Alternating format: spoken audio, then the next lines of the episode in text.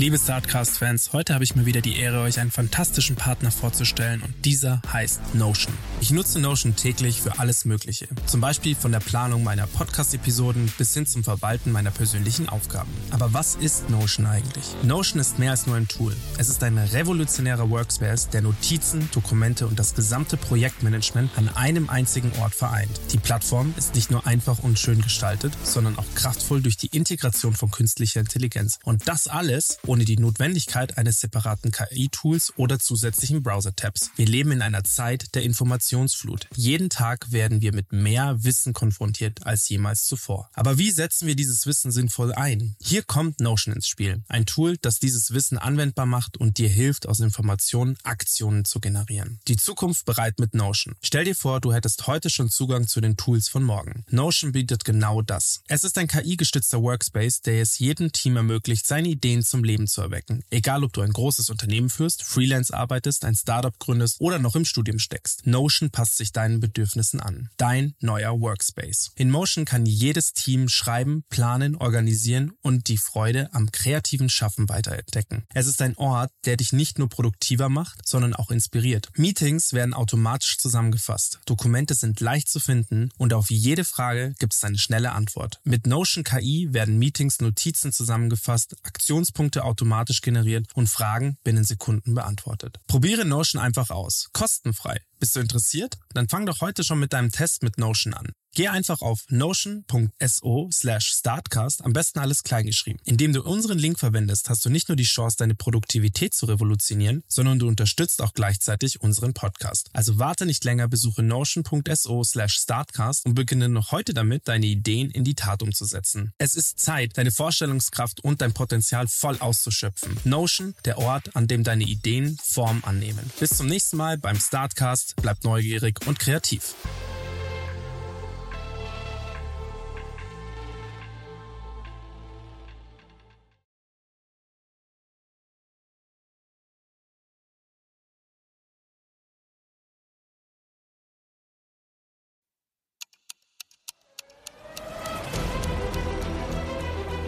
IWC Schaffhausen erschafft seit über 150 Jahren in ihrer modernen Manufaktur in der Schweiz in Präzisionsarbeit funktionale Zeitmesser mit ikonischem Design. Erschaffen für das Hier und Jetzt, für charismatische Individualisten und Visionäre, entwickelt für die Ewigkeit. Besuchen Sie IWC auf iwc.com und entdecken Sie die faszinierenden hohen Kreationen der nachhaltigen Uhrmacherkunst. IWC Schaffhausen wünscht Ihnen nun viel Vergnügen und unterhaltsame Stunden bei den inspirierenden Gesprächen im Startcast.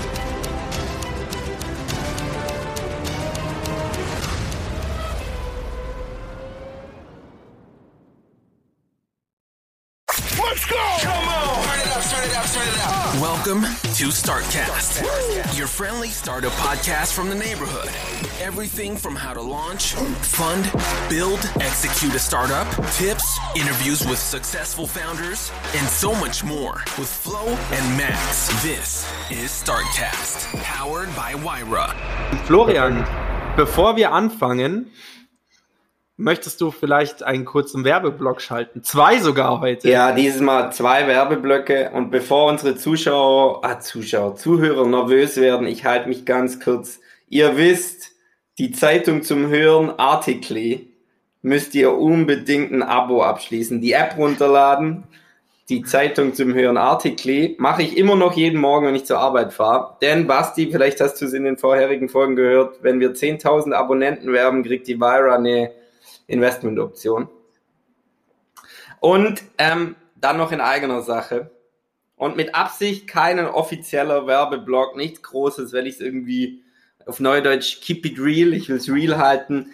Die Vira hat nächsten Dienstag eine Veranstaltung, eine Hybride, ähm, die wird The Funding Cocktail genannt, weil viele verschiedene Player aus dem Investoren, Startup, aber auch eben Corporate VC-Umfeld, wie wir zusammenkommen, um einen Tag lang oh, drüber zu sprechen, was sind die neuen Trends, in welche Startups wird investiert, ähm, aber auch für Startups interessante Themen, wie kann man ähm, speziell divers hiren, wie kriegt man eben dazu, dass die, dass die Anzeigen, die Stellenanzeigen auch für Frauen funktionieren Genau.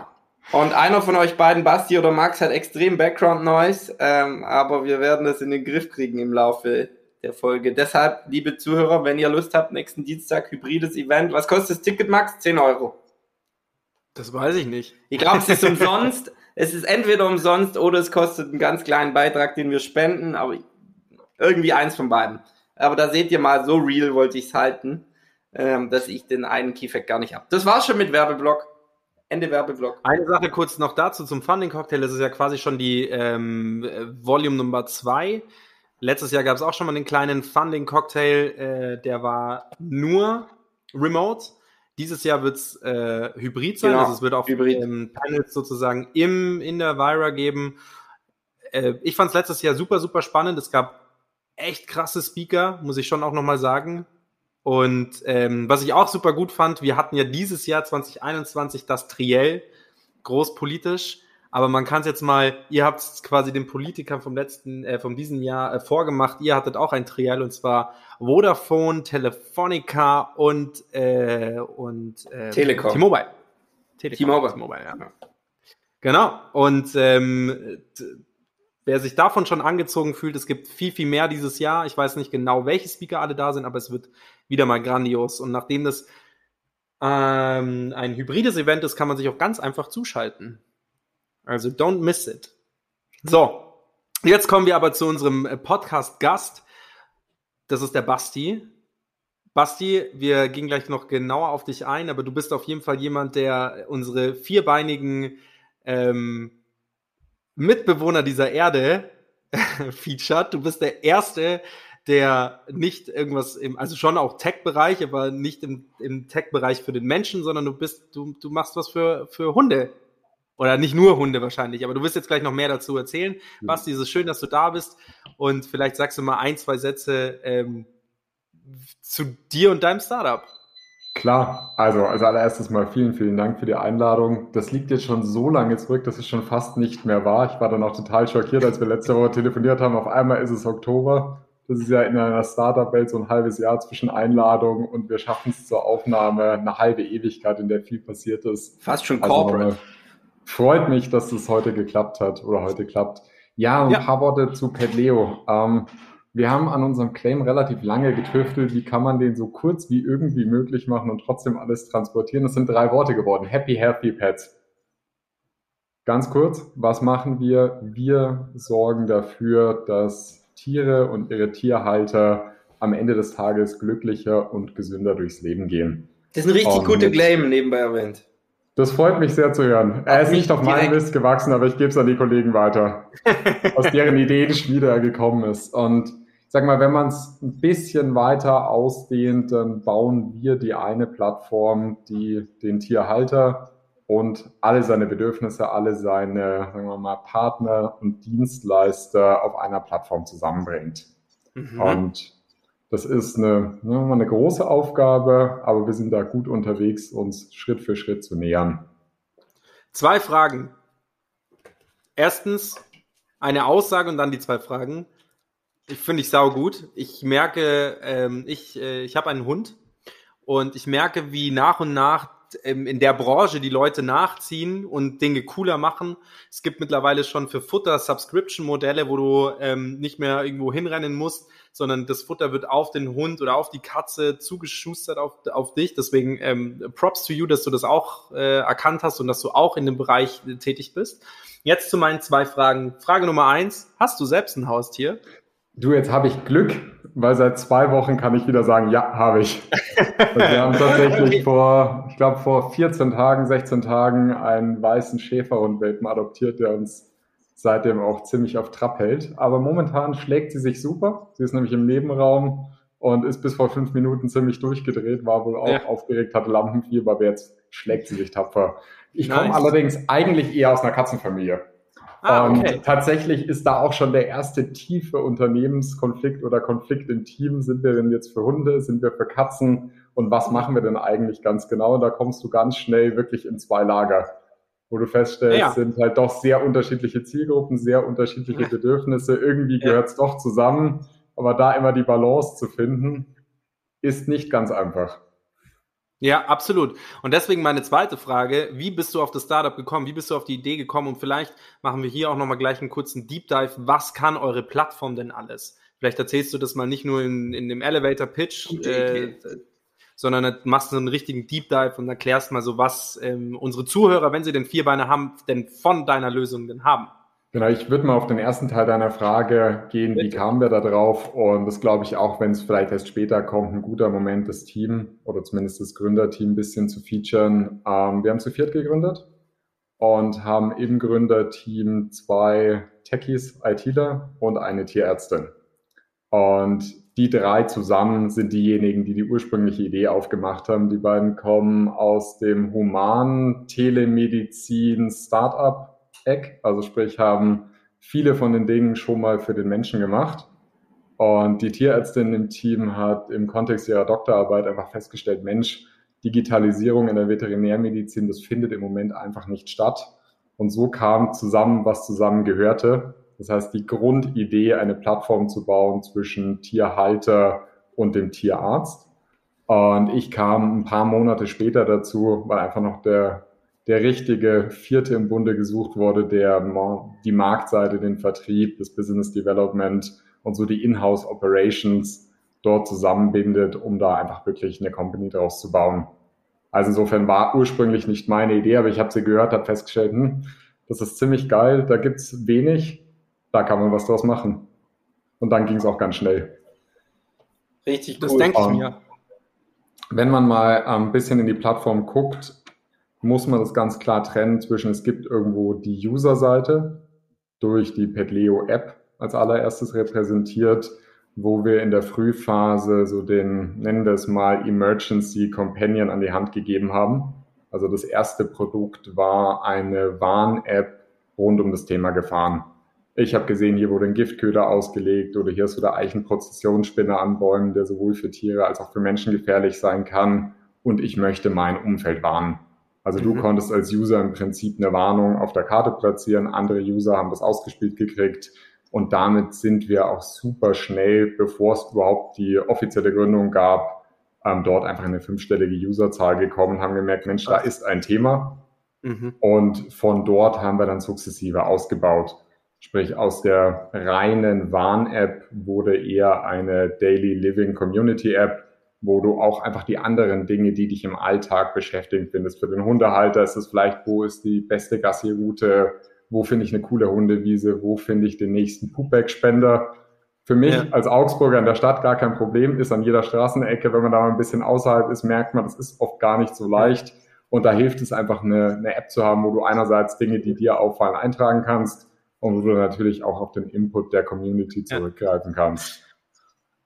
Cool. Aber damals zu dem Punkt, eine Sache, die ich da gleich mal schon mal anmerken will, wenn du, wenn du von der Frühphase sprichst und du beschreibst schon mal eine fünfstellige Zahl, dann musst du dir mal überlegen, dass wir hier Startups sitzen haben, die mit irgendwie vier stelligen Zahlen strugglen, aber das ist ganz klar mit Haustierbesitzern. Ich weiß nicht, wie viele Tiere, wie viele Haus, hast du da eine Zahl, wie viele Haustiere es in München zum Beispiel gibt? Hunde? Boah, ich habe jetzt keine Zahl auf München, aber ich kann dir sagen, wenn du jetzt mal in die Dachregion, also im deutschsprachigen Bereich schaust, dann sind wir ungefähr bei 30 Millionen Hunde und Katzen Stand heute. Boah. Und die Zahl 30 Millionen, das sind so die offiziellen Statistiken pre-Corona. Ja. Und jetzt wissen wir, dass da so gerade im, sagen wir mal, im ersten Lockdown das Thema Hundeadoption im deutschsprachigen mhm. Raum vollkommen durch die Decke gegangen ist. Absolut. Also ich kann mir gut vorstellen, dass wir dann zwischen die 30 Millionen deutlich geknackt haben. Das ja. ist mal so die eine interessante Zahl. Die andere interessante Zahl ist, da streiten sich die Statistiken, aber irgendwas zwischen 45 und 55 Prozent der Haushalte haben ein Tier. Und damit ist natürlich das Thema für eine super, super breite Zielgruppe interessant. Und das macht den Case auch so spannend, weil du sagst, ähm, es gibt selten ein Produkt, wo du sagst, im Prinzip ist wirklich fast jeder dein potenzieller Kunde. Ja, absolut. Oder, oder irgendwie gefühlt jeder zweite. Oder jeder hat, kennt irgendjemanden, der die App nutzen könnte. Exakt, exakt. Und ich so. glaube, auch deswegen hat das Thema so die, ich hasse ja das Wort virale Verbreitung, aber es stimmt schon, ja. einfach ganz gut funktioniert, wo wir auch gemerkt haben, dass ja. sich die App auch über Ländergrenzen verbreitet hat, die wir überhaupt nicht auf Scope hatten. Weil ja. letztendlich eine Karte, was draufkleben, äh, Deutsch, Englisch, damit kommst du schon relativ weit. Ja. Und ja, damit haben wir, glaube ich, tatsächlich vor Unternehmensgründung irgendwie schon 20.000, 30.000 User auf der Plattform gehabt. Crazy.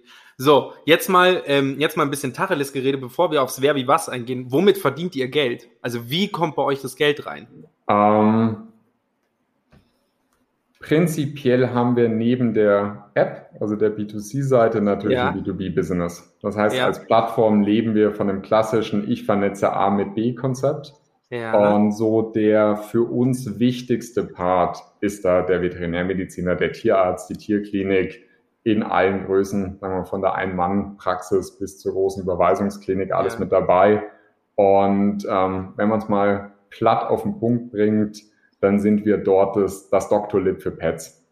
Also sprich, wir helfen dem Tierarzt, seine Prozesse zu streamlinen, Dinge anzubieten, die er selber nicht anbieten kann, wie eine Online-Terminvereinbarung, die mit seiner Praxismanagement-Software verheiratet ist Mhm. und aus dem Erfahrungsschatz, den auch die Tech-Kollegen mitbringen, da einfach ziemlich coole Services wie eine Videosprechstunde ähm, einfach über die Plattform mit anzubieten und damit die Kommunikation zwischen dem Tierhalter und seinem persönlichen Tierarzt, und das ist ein wichtiger Punkt, das ist nämlich seiner, mit dem er sonst auch Kontakt hat, zu vereinfachen und zu digitalisieren. Und wenn du damit erstmal anfängst, kannst du das eigentlich nach jedem Kundengespräch mit Wünschen, die da aufkommen, immer weiter erweitern. Und damit ist es eher so die Frage, gegen was müssen wir uns aktiv entscheiden, um uns nicht zu verzetteln, wichtiger als die Frage, was kann man alles draus machen. True. Ja. So, und Ja. im Prinzip auch, um deine Frage konkret zu beantworten, ähm, für den Tierarzt ist es ein B2B SaaS-Produkt. Das heißt, er kann sich einfach in die Plattform einlinken und dort verschiedene Dienstleistungen abrufen, die ihn sowohl mit seinen Bestandskunden vernetzen, als auch eine Neukundenpotenzial Neukunden. aufmachen. Hm, nice. Also du hast es, glaube ich, schon ganz gut, besch äh, ganz gut beschrieben mit Dr. Lip. Das ist ja auch eine sensationelle Plattform. Ich meine, das gibt's ja mittlerweile irgendwie fast für jeden Bereich. Es gibt's ja auch im Beauty-Bereich, sage ich jetzt mal. Ähm, die heißen Treatwell, wo du deinen Genau. Friseur buchen kannst. Und Ja, da oder bist du du hast den, den Open Table für das Genau, Restaurant Open Table, und letztendlich für, den, für das Tier und den Tierarzt gibt's halt nichts. ja, genau. Also, Oder gab es gab nichts. es nicht. Gab es nichts. es. Gab es nichts. Gab es nichts. Ja, nice. Cooles. Gründerteam. Ziemlich cool und ich finde vor allem finde ich es auch geil, da siehst du mal wieder, wie breit gefächert unser Podcast doch ist. Vor äh, drei Wochen hatten wir äh, hatten wir einen da, der quasi ähm, Zeitungsartikel eben Artikli ähm, ähm, vertont. Heute haben wir jemanden da, der äh, unseren vierbeinigen Freunden und den zweibeinigen Menschen dazu äh, unterstützt. Und ich finde das einfach mega, wie breit wir da aufgestellt sind. So, das wäre wie was, unsere, unsere beliebte erste Rubrik ähm, in unserem Podcast. Ähm, Basti, bist du bereit? Du, ich bin bereit. Ich lasse mich überraschen. Ich habe dir letzte Woche erzählt, es wird für mich auch ähm, viel Improvisation, nachdem wir keine Zeit hatten, uns vorher über Fragebögen auszutauschen. Ja. Also alles real. Ja, es ist ziemlich einfach. Das Wer wie was beschränkt sich eigentlich nur, wer, wer sind denn die Gründer von, ähm, von Pet Leo? Genau. Äh, Gründerin Nummer eins ist die, unsere Tierärztin, die Fulja. Gründer Nummer zwei ist unser äh, Chief Product Officer, der Karim. Und Gründer Nummer drei ist der Bülent, im Prinzip unser CTO, der sich im Wesentlichen um das Backend Development kümmert. Und Mhm. ich für den Vertrieb Und und, die Operations. Wie viele Leute seid ihr denn insgesamt? Das ist ein bisschen schwierig zu zählen. Ich glaube, wir sind neun im Moment fix und haben dann noch so einen Pool an, nennen wir es mal. Mentoren und Freelancern, die das Ganze weiter unterstützen. Also plus minus die Zehnermarke. Nice. Dann, ähm, wann habt ihr gegründet? Oder wann war das Gründungsjahr? Äh, September 2020. Ein jetzt Jahr jetzt? Ein Jahr. Happy Birthday! Vielen Dank. Ihr seid ein Jahr und ihr habt 52.000 Nutzer. Ich glaube, es sind mehr. Auf, ich habe auf die Website geschaut. Das heißt, Ja, die Website. Ah ja, die, boah, du, die Website, die haben wir, glaube ich, im März das letzte Mal aktualisiert, was die Zahlen angeht. okay, ihr seid, ihr seid, seid ein Jahr alt und habt 80.000 Nutzer. Ich denke mal, die werden wir wahrscheinlich auch schon geknackt haben. Aber so plus minus, ich habe keine genaue Zahl, aber über die 50 sind wir deutlich drüber. Aber das ist ja nicht schlecht, oder?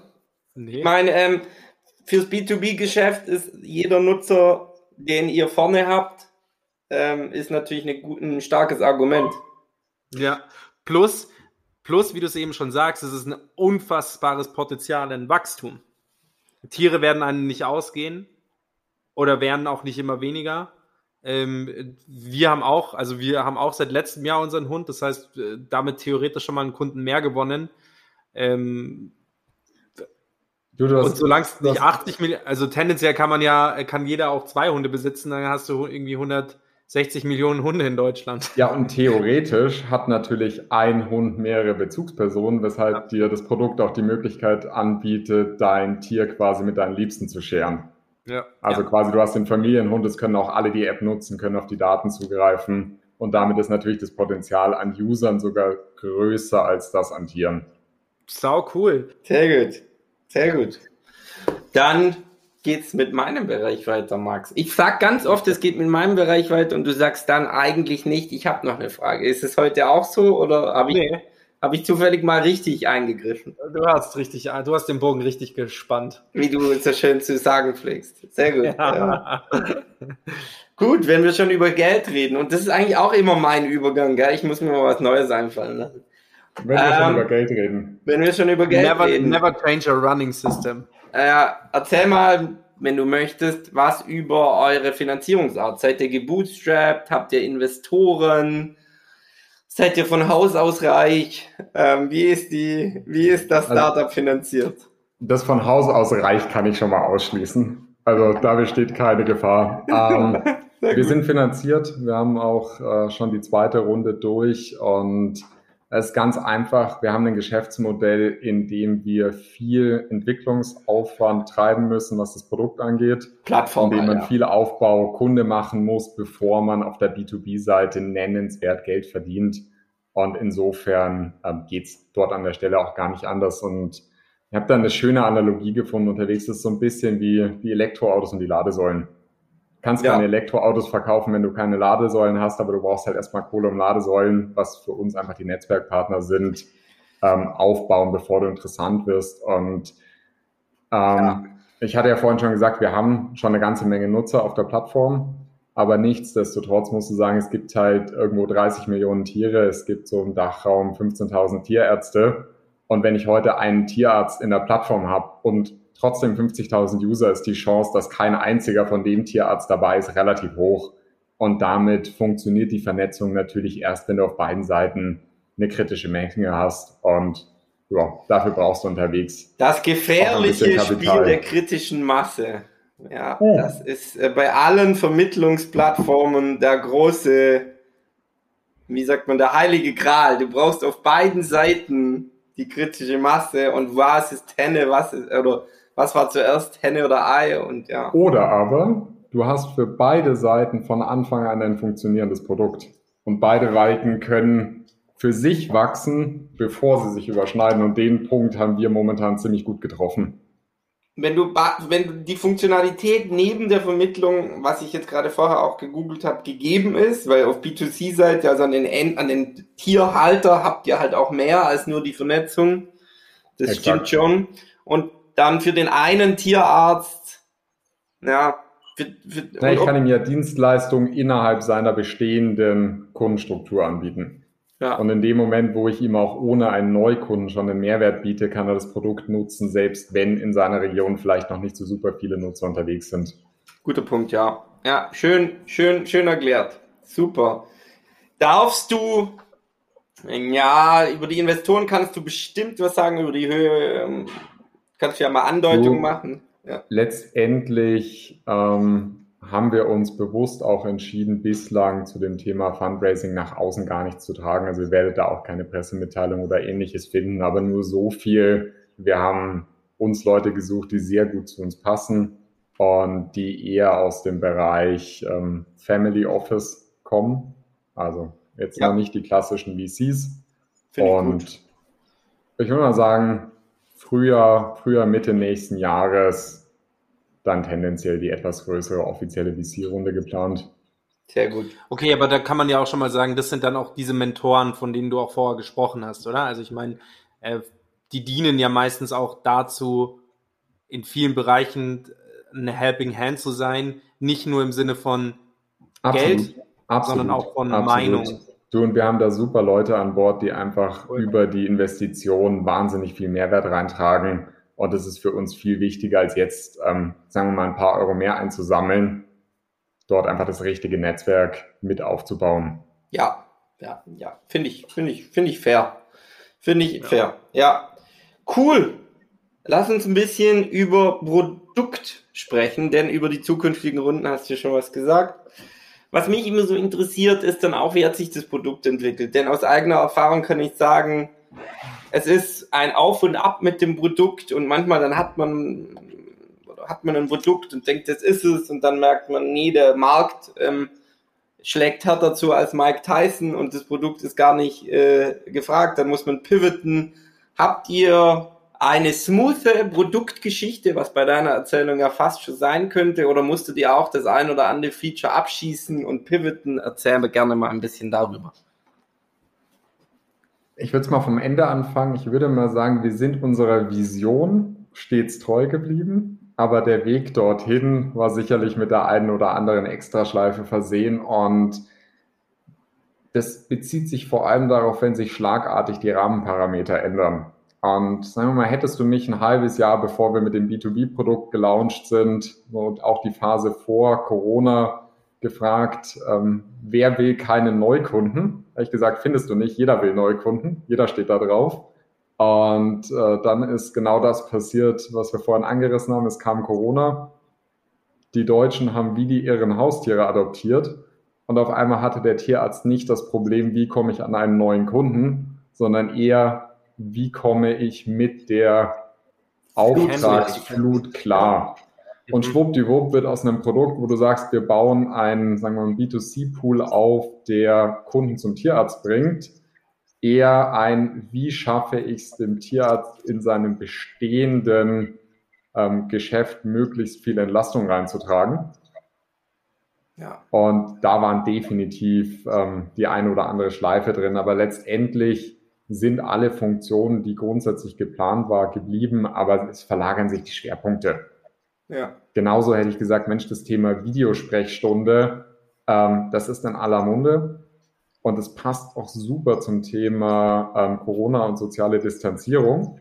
Aber da gilt genau das Gleiche. Ich meine, wenn der 20 Leute im Wartezimmer sitzen hat und sagt, er kommt da überhaupt nicht mehr mit klar, dann kannst du in dem Moment niemanden davon überzeugen, wenn er sagt, Mensch, ich setze mich jetzt hin und ähm, mache in aller Ruhe mal einen Videocall, um meine Kalenderlücken aufzufüllen.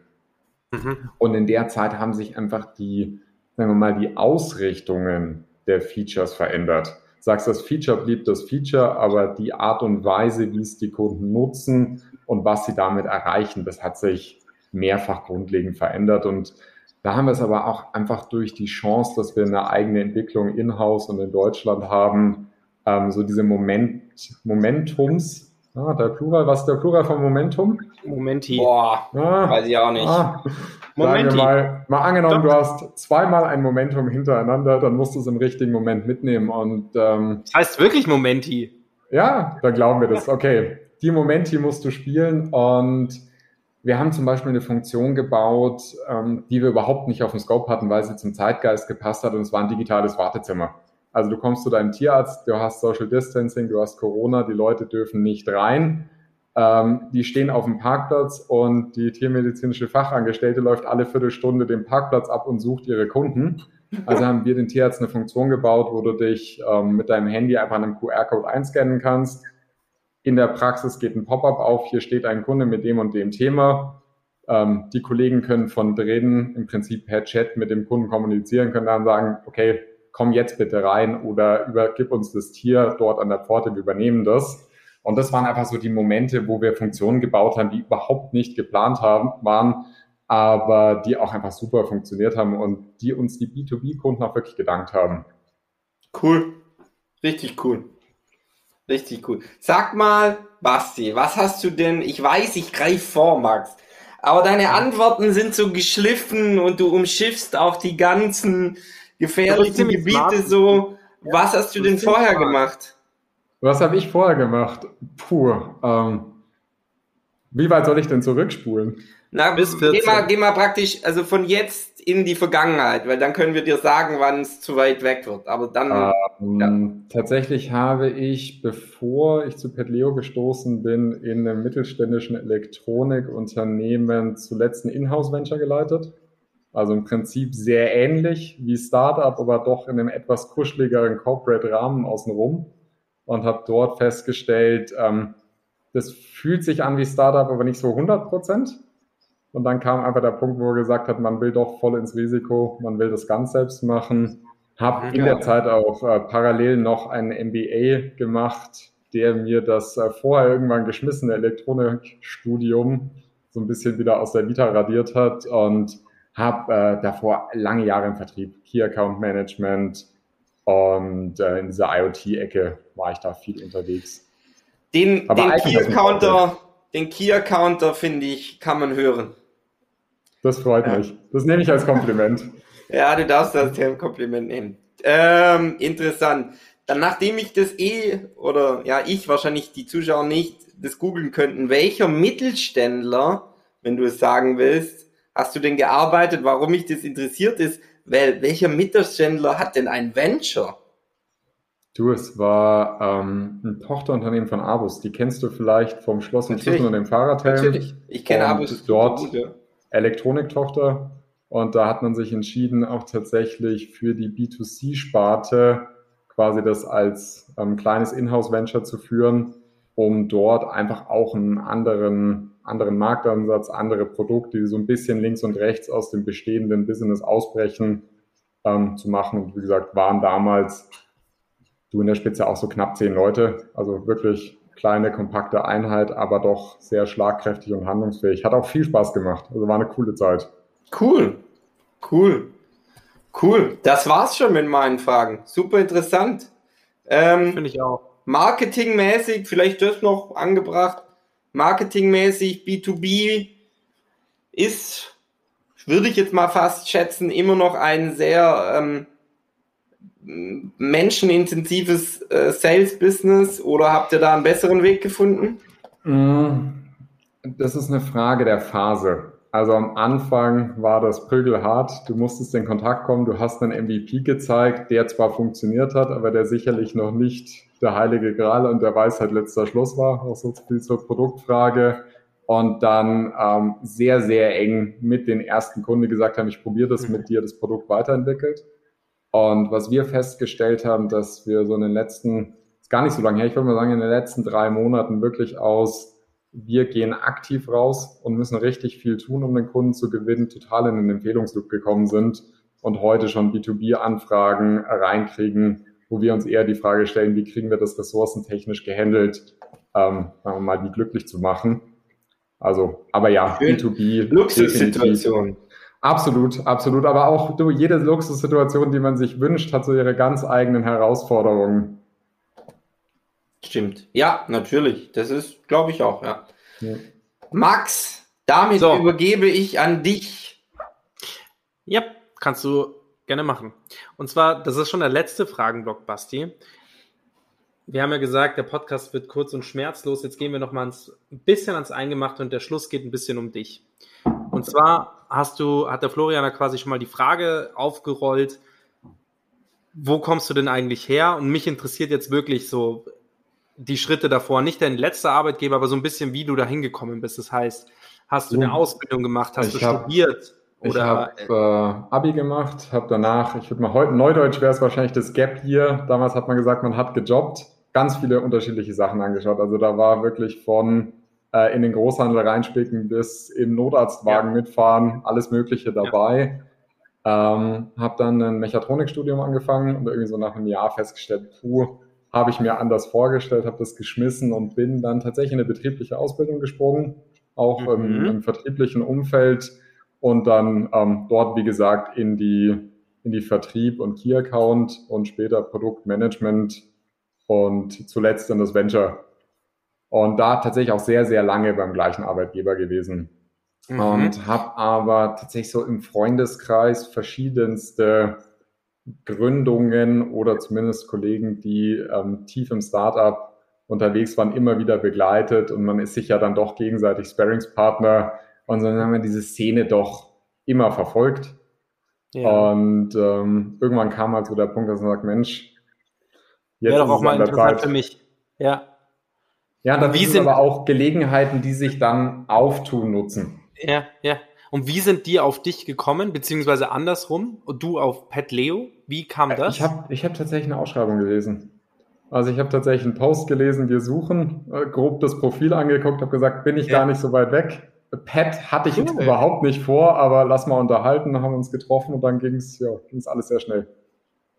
Es ist auch absolut verständlich. Du verkaufst das Produkt ja auch unfassbar gut und wie du auch sagst, die Zahlen verkaufen sich auch unglaublich gut. Das Potenzial nach oben ist riesig, wirklich riesig. Das ist ja, es gibt ja, also es gibt von allen Produkten, die, die wir auch schon ähm, hier in einem Podcast irgendwie hatten, gibt's entweder sowas schon oder sowas ähnliches oder der Markt ist sehr hart. Also es ist so arg Nische, dass es so hart ist, ähm, da hochzukommen. Aber das ist auch interessant. Genau diese Geschichten erzählen, äh, interessieren uns. Aber bei Pet Leo ist es echt sowas, wo du sagst, warum, also gibt's ne, gibt's sowas in Amerika schon? Gibt's sowas in, in irgendwo gibt's, anders in? Ja, es also gibt, es gibt sowas ähnliches. Also es gibt ein, ein, zwei Companies in US, die ähnlich aufgestellt sind, aber die kamen auch tatsächlich aus einer etwas aber anderen nur Richtung. Ein, zwei. Aber nur hm. ein, zwei. Wie, wie, also, das ist ja genial. Also gibt, gibt wenig. Und ähm, ja. ich sage mal, es, es, gab ein paar Vorstöße, wo es, ähm, sagen wir mal, Ausrichtung der Tiermedizin getrieben und versucht wird, aber da hast du natürlich so aus mhm. einfach Schwierigkeiten, diesen End-User-Zugang zu finden. Ja. Das ist so die eine Herausforderung. Die andere Herausforderung ist, wenn du es, ich meine, es gibt ja eine Million, eine Million Tier-Apps. Brauchen wir uns ja nichts vormachen. Also da findest du für, wenn wir sagen, für jeden Anwendungsfall wahrscheinlich 50 Apps. Und du findest auch bei Google tausende Informationen. Aber so diesen mhm. Trustgiver, der fehlt dabei. Und ähm, Flo hatte vorhin auch nach äh, Funktionen gefragt, die ich gar nicht erwähnt habe, zum Beispiel ein Blog. Also ganz banal, das habe ich gesehen, ja, das wollte ich auch fragen, weil da habt ihr, werdet ihr wahrscheinlich irgendwelche, also da redet ihr auch ganz viel über das Barfen für die Zuh äh, Zuhörer, die nicht wissen, was Barfen ist, das ist quasi, ähm, wenn du dein Essen für den Hund ähm, abwiegst, abkochst und genau nach, also kochst für den Hund sozusagen und halt bestimmte Nährwerte genau beachtest und das halt ähm, be beachtest. Das heißt, hierfür braucht ihr auch wirklich Leute, die sich mit dem Thema auch auskennen, weil da gibt's ja hunderttausende, wie du es eben sagst, Google-Einträge zu dem Thema. Und ehrlicherweise gerade in so einem Telemark kannst du eigentlich nur verlieren, weil es ja. da einfach tausend Meinungen zu gibt. Und dann ist halt die Frage, als Nutzer, an wen wendest du Ich würde schon fast sagen, sorry, wenn ich dich da kurz unterbreche, ich sag das, ich sag das Neudeutsch, es gibt da wirklich tausend Hater. Du schreibst auch, eine Sache über deinen Hund und da gibt es tausend Hater, die einfach, die dann sagen, du, ich weiß es besser, ich kann es besser. Du, mal kurz, kurz vom BAF weg viel banaleres Beispiel. Wir haben letztes Jahr haben wir einen User Adventskalender gemacht. Jeden Tag ein Türchen, jeden Tag ein Partneroffer. Es war für uns eine Non-Profit. Also wir haben einfach dort ähm, coole Unternehmen mhm. gefeatured. Und dann hast du da zum Beispiel jemanden drin, der diese Poopbags nicht aus Plastik macht, sondern aus Maisstärke. Und wir dachten uns, cool, featuren wir.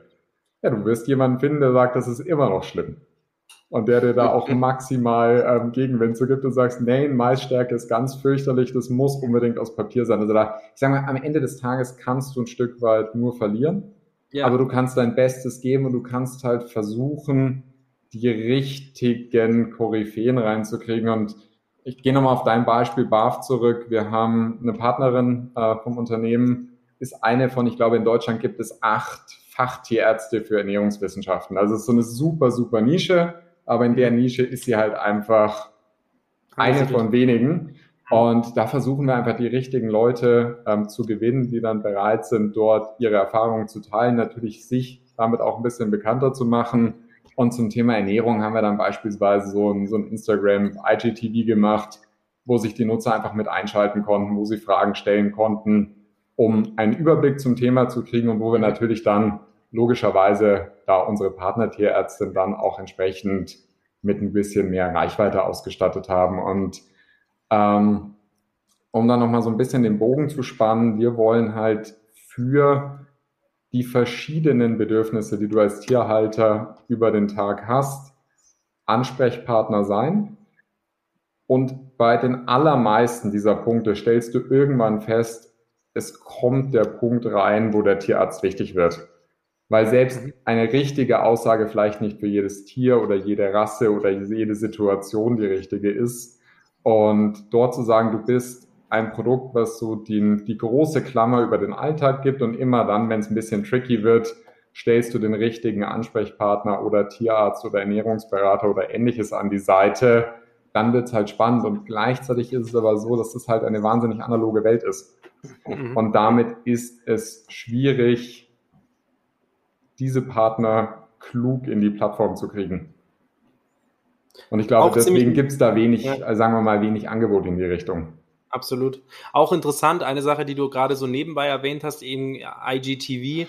Wir hatten bisher auch nur Startups, die sich nicht in auf, also was, was heißt nicht, aber sehr, sehr, sehr wenig auf Instagram bewegt haben. Dadurch, dass Hunde, Katze, Maus äh, alle schon Instagram-Accounts bekommen haben, ist schätzungsweise Instagram auch ein sehr gutes Medi Vermarktungsmedium von euch. Du, für euch. Ich, ich würde da ein Stück weit das rausziehen, was der Flo vorhin gesagt hat. Wahrscheinlich seid ihr B2B-lastig im Marketing. Wir sind total B2B-lastig. Und ja. natürlich machen wir die sozialen Medien mit. Wir haben dort einen Kanal. Wir haben jeden Tag so ein bisschen News zu den verschiedenen Themen. Ja aber das steht für uns momentan absolut nicht im Fokus. Das wird ein Punkt kommen, wo wir sagen, sein. da müssen wir rein. Ja, ja. Das mag sein, dass das bei euch nicht im Fokus steht, aber ich glaube, alleine, dass ihr es macht, ist schon sehr, sehr wichtig für euch. Du kannst es also, nicht ignorieren. Also in der genau, Welt auf keinen gibt, Fall. Es gibt, aber es gibt, wir, ich meine nur, ich spreche nur aus der Erfahrung von den Startups, die wir jetzt hatten, bei uns im Podcast oder auch die, die ich so kenne. Da für zwei Drittel der Startups ist das absolut irrelevant, einen Instagram-Account zu haben. Die brauchen das nicht. Das ist, ähm, das ist auch etwas, was ich gelernt habe. Ich mache viel Marketing und ich, ich ähm, nicht, nicht, dass ich sage, ich verkaufe es, aber ich sage schon, eben, ich bin derselben Meinung wie du, Instagram sollte man machen, aber für ganz viele ist das einfach nicht relevant. Aber alleine, dass ihr das macht und alleine, dass ihr den Act eingeht, ein IGTV zu drehen zu bestimmten Themen, Alleine, dass ihr da auch einen Redaktionsplan habt, plus euren Blog natürlich nochmal dazu, heißt einfach auch Arbeit, was ich sagen ja. will. Und das bedeutet auch wiederum, dass das Medium nicht ganz so verkehrt ist für euch. Und ähm, das ist interessant. So, jetzt kommen wir noch zu einer Frage, die ich besonders mag, die liebe ich. Die liebe ich. Und zwar, was waren deine drei persönlichen Erfahrungen beim Gründen oder beim auf dem Weg zur Gründung und dann danach, wo du sagst, sehr spannend oder boah, beängstigend, aber wir haben es hingekriegt oder da sind wir nochmal mit blauen Auge davongekommen oder boah, das war ja mega, genauso und wieder. Also kann positiv wie negativ sein. Boah, ich glaube, fast jede negative Situation hat dann hoffentlich am Ende so einen positiven Outcome oder zumindest ein Learning, sagen wir es mal ja, so. Und genau. ähm, Darum geht's uns. Aber unsere Zuhörer, wenn die zum Beispiel gerade in der Gründung stehen und dann vor der Frage stehen, vielleicht vor derselben Frage wie du, ähm, hatten zum Beispiel einen, der ähm, Max, Maximilian Möhring von Zenmieter, der, der meinte auch, er war mal zwei Millimeter vor einer ähm, Insolvenz und hat es dann wieder rausgeschafft. Und solche Sachen sind eben super spannend. Und bei euch wird es wahrscheinlich nicht so gewesen sein, aber auch wenn wir von diesen negativen Sachen sprechen und dieses Learning daraus, ich glaube, viele von unseren Zuhörern können sich damit identifizieren und das finde ich so spannend. Ich habe, also du hast in deinen, so in deinen, sagen wir mal, Gesprächsnotizen das ja auch mal als persönliche Niederlagen drin gehabt. Ja. Ich sage, Niederlage ist ein hartes Wort, weiß ich nicht, ob Voll. mir da jetzt eine, eine wirkliche Niederlage einfällt, aber ja. wenn man das mal wirklich in die Selbstreflexion geht, sage ich, die die eigene Anspruchshaltung, der Anspruch an einen selbst, wenn der entsprechend hoch ist, kann man ihn fast nicht erfüllen. Und das ja. ist schon frustrierend. Und das sind oft ganz banale Dinge. Die Dinge dauern länger, als man sie sich vornimmt. Du stehst, ja. also anders, ich glaube, viele, die mit dem Gedanken Gründen, Selbstständigkeit und Co. spielen, haben da dieses rosa Bild, dass du frei bist von externen Einflüssen und Zwängen. Und das ist in der Realität einfach nicht so. Da kommen Dinge, genauso wie in jedem anderen Job und in jeder anderen, sagen wir mal, Konstellation, die unerwartet reinkommen, die dir irgendwo Steine in den Weg legen und mit denen du dealen musst. Auf der anderen Seite ist das ja auch das Spannende und das, woran man wächst. Und ähm, Und das sind ganz banale Dinge. Du bist in einem Kundenprojekt mega weit, alle sagen ja und am Ende kommt jemand aus einem angeschlossenen Konzern und sagt nein, weil wir haben da eine interne Richtlinie. Wo du einfach sagst, du hast auf einmal Einflüsse, die du zumindest nicht kurzfristig und unmittelbar beeinflussen kannst, die dir da Steine in den Weg legen. Und das Learning ist eigentlich ganz einfach. Man muss da lernen, mit Enttäuschung umzugehen. Man muss da Durchhalte, Willen aufbauen. Man darf seinen Fokus und seine Linie nicht verlieren. Und dann kommt man aus so einer Situation auch wieder raus. Und wenn man sich so überlegt, was ist beim Gründen wichtig, ich glaube, da sind tausend Dinge wichtig, aber so zentrales Element das richtige Team. Das richtige Team mit so einem ähm, diversen Skillset, die richtigen Mentoren und Ansprechpartner, an die man sich auch einfach wenden kann, wenn man vor einer Situation steht, mit der man gerade nicht so richtig weiß, was der beste Weg ist, damit zu dealen und daraus für so eine Company, und das darf auch gerne vor Gründung sein, schon so eine, so eine Fehlerkultur, eine Kritikfähigkeit sich aufzubauen, wie man mit Dingen umgeht und wie man aus negativen Erfahrungen oder Miss, äh, mal Fehlschlägen möglichst schnell lernt, seine, seine Schlüsse daraus zieht und was daraus macht. Und anders geht's, glaube ich, auch überhaupt nicht. Und das zieht ja. sich auch maximal ins Produkt durch. Du gehst mit einem MVP raus, von dem du glaubst, der ist super und die Realität erklärt dir, wie viele Schleifchen da dran fehlen und dann hör deinem Kunden zu wenn es der Kunde ist, den du wirklich haben willst. Auch nicht, auch nicht zu unterschätzen, nicht jede Kundenanfrage muss gebaut werden, sondern die, die den Kunden trifft, den man haben möchte und dann Augen zu und durch und weiter. Aber ich glaube, durchhalten wäre so das, das zentrale Element. Voll, ich wollte gerade sagen, das ist auch ein ganz schönes Schleifen sozusagen am Produkt und auch an Klar. sich selber, wie du eben sagst. Die kontinuierliche Selbstreflexion trägt ja auch dazu bei, zu wissen, sich nicht einschüchtern zu lassen von Kunden, die man eigentlich gar nicht will. Und das sind ja die, die, die, die einen eigentlich am meisten einschüchtern. Absolut. Ja, und ansonsten fail fast in a way that doesn't kill you. ja, das ist sehr gut. Ich glaube, das wird der Folgentitel. Übrigens, Florian, ich werde jetzt eine neue Frage in unseren Fragenkatalog mit aufnehmen oder beziehungsweise eine neue Aussage und zwar der Partner darf sich immer den Folgentitel aussuchen. Ich finde, das ist ganz gut. Und ich finde den, den du gerade, den Spruch, den du gerade genannt hast, das ist ähm, sehr guter Folgentitel. Ja. Wohin wir driften schon zu den letzten paar Fragen. Sorry, bei mir fährt hier gerade ein Krankenwagen durch. Aber geil, das ist schon mal die, der Alarm zu den letzten paar Fragen. Und zwar, Basti, such dir Leute. Du, wir suchen immer. Also Sales immer gern gesehen, Produktentwicklung immer gern gesehen, aber der Fairness halber muss ich auch sagen, dass wir haben so ein charmantes Thema, da ist es echt nicht schwierig, äh, sagen wir mal, attraktiv zu sein. Also, ja. aber ja, wir suchen wir suchen immer. Sehr gut. Es geht mir nur darum, falls ein Zuhörer sich angesprochen fühlt von irgendeiner Rolle bei euch, die eben offen ist, eine Position bei euch, dass sie sich einfach melden können. Wie sollen sie euch kontaktieren? Einfach über die Internetseite info@ oder über dich, ja, LinkedIn? Du, ich glaube, wer uns kontaktieren will, findet einen Weg. Das ist äh, petleo.de. Pat wie Pat, wie das Haustier und Leo wie Leonardo. Und .net. Nicht .net. Ich glaube, .de geht genauso. Wenn man so einen ah, Job okay. richtig gemacht hat, dann findet man uns auf allen Kanälen. Richtig, Absolut. sehr gut. Sehr cool. So, und jetzt die letzte Frage, beziehungsweise die letzte Sache, bevor wir abschließen. Und zwar, Basti, die letzten Worte, die gehören dir. Du, du hattest mir im Vorfeld äh, den Tipp gegeben, vielleicht ein Buchtipp. Absolut. Und ich habe so ein bisschen in meine Trickkiste geguckt und äh, kennt, kennt ihr das Konzept OKRs? Natürlich. Euch schon mal begegnet? Sehr gut. Measure What Matters von John Doerr. Inzwischen ein Klassiker, aber ich kann es jedem und auch gerade zum, im Kontext der vorherigen Frage zum Thema Gründen nur empfehlen, sich mit dem Thema Ziele, Zielsetzung und aber auch, wie man dranbleibt, kann ich nur jedem wärmstens ans Herz legen. Measure what matters, richtig? Exactly. Vielleicht muss ich es echt mal lesen. Ich stehe, ähm, ich, ich, ich ich, wie sagt man, wenn, ich habe jetzt ein Outcoming. Ich stehe im Kriegsfuß, auf Kriegsfuß mit OKRs. Ich ähm, bin noch nicht ins Fanlager eingetreten.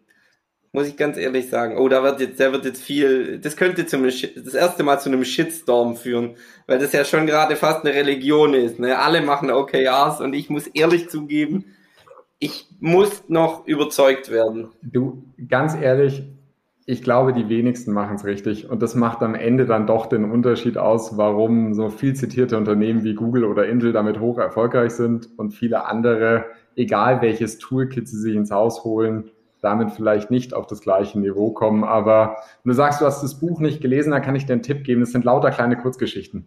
Also man kann das wirklich so in zwei, drei Seitenkapiteln lesen und damit ist es auch nicht mehr so ein Wälzer. Ja. Man kann einfach mal irgendwo quer in die Mitte rein, einfach ein paar Seiten lesen und damit ist es eigentlich gut machbar. Sehr gut, sehr gut. Das sehr gut.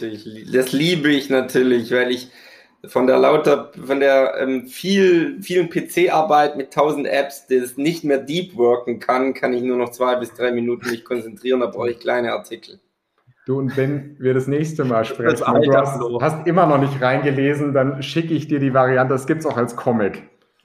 Dann schicke ich dir die Variante als Comic. Ich habe gestern mir tatsächlich ein Buch, ein Comic über einen, äh, ich weiß gar nicht von wem der ist, habe ich vergessen, aber ein Comic über Depressionen im jugendlichen Alter bestellt, was mich interessiert hat, wie dieser Comic aussieht. Und ich wollte gerade sagen, das ist aber ein ziemlich hartes Thema für einen Comic. Ja, aber es war irgendwie, ich kam im Radio, ich, auch hier offenbare ich mich als Oldschooler, ich höre tatsächlich Wochenends auch immer mal wieder Radio. Nein, du hörst hauptsächlich Artikli natürlich. Ich höre, nee, Artikli höre ich morgens zum, ins Büro fahren auf dem Rad. Ähm, und am Wochenende höre ich mit der Family zum Frühstück und aber auch danach legen wir uns aufs Sofa und chillen, hören wir tatsächlich Radio. Ja, oldschool, voll oldschool. Aber da ging es eben, da gibt es immer morgens, immer Sonntag, Samstagmorgens kommt immer ein Gast zu Besuch. Genau. Und ähm, der hat eben gesprochen darüber, dass er ein Buch geschrieben hat, ein Comic geschrieben hat, gemalt hat über seine Depression im Kindesalter, weil es zugänglicher ist als diese Standardwälzer, die es da so gibt, irgendwie wie heißt der Holländer, der dieses Standardwerk geschrieben hat, wo man so liest? Keine Ahnung, habe ich vergessen. Hm. Ist ja auch vollkommen egal. Ja. Auf jeden Fall spannendes Thema. Basti, tausend Dank für den äh, Buchtipp. Du hast auf jeden Fall einen Nutzer, habt ihr äh, heute mehr, äh, mich. Ich melde mich jetzt gleich an bei euch ähm, und werde das für meinen Hund ähm, ab sofort Pet Leo benutzen. Vielen sehr Dank, gut, dass du gut. da warst, dass du dir die Zeit genommen hast. Basti. Dass du dich unseren Fragen okay. gestellt hast und dass du auch, und dass du wirklich, das muss ich mal sagen, souverän geantwortet hast. Es war beeindruckend souverän und pass auf, vielleicht noch von mir ein großes Lob. Unfassbar ja. scharf formuliert, deshalb sind wir halt auch nach 45 Minuten durch. Zu meinen Mitarbeitern sage ich immer, eine, einen Sachverhalt auf seinen Kern runterzubrechen, ist eigentlich den größt, der größte Skill, den man haben kann. Ja, und den hat der Basti auf jeden Fall In diesem Sinne. Vielen Dank euch beiden. Und Max, wenn Dank. dir irgendwas auffällt in der App, ganz hinten gibt es einen Feedback-Knopf. Das landet dann tatsächlich bei mir. Und ich werde mich bemühen, das so viel wie möglich auch äh, dann wieder mitzunehmen. Aber Max, jetzt, auf einmal, jetzt nicht jeden Abend Blödmann schreiben, okay? Ja, das ist auch okay. Damit komme ich auch klar. Auf einmal kann ich die App nicht mehr nutzen, wird der Nutzer äh, Max Ostermeier gesperrt. Blödi, blödi. Vielen, vielen Dank. Schönen Abend euch. Macht's gut. Ciao, ciao. Bye, bye. You like what you heard? Then spread the word and share it with your friends. This was Startcast, your friendly startup podcast from the neighborhood, powered by Wyra.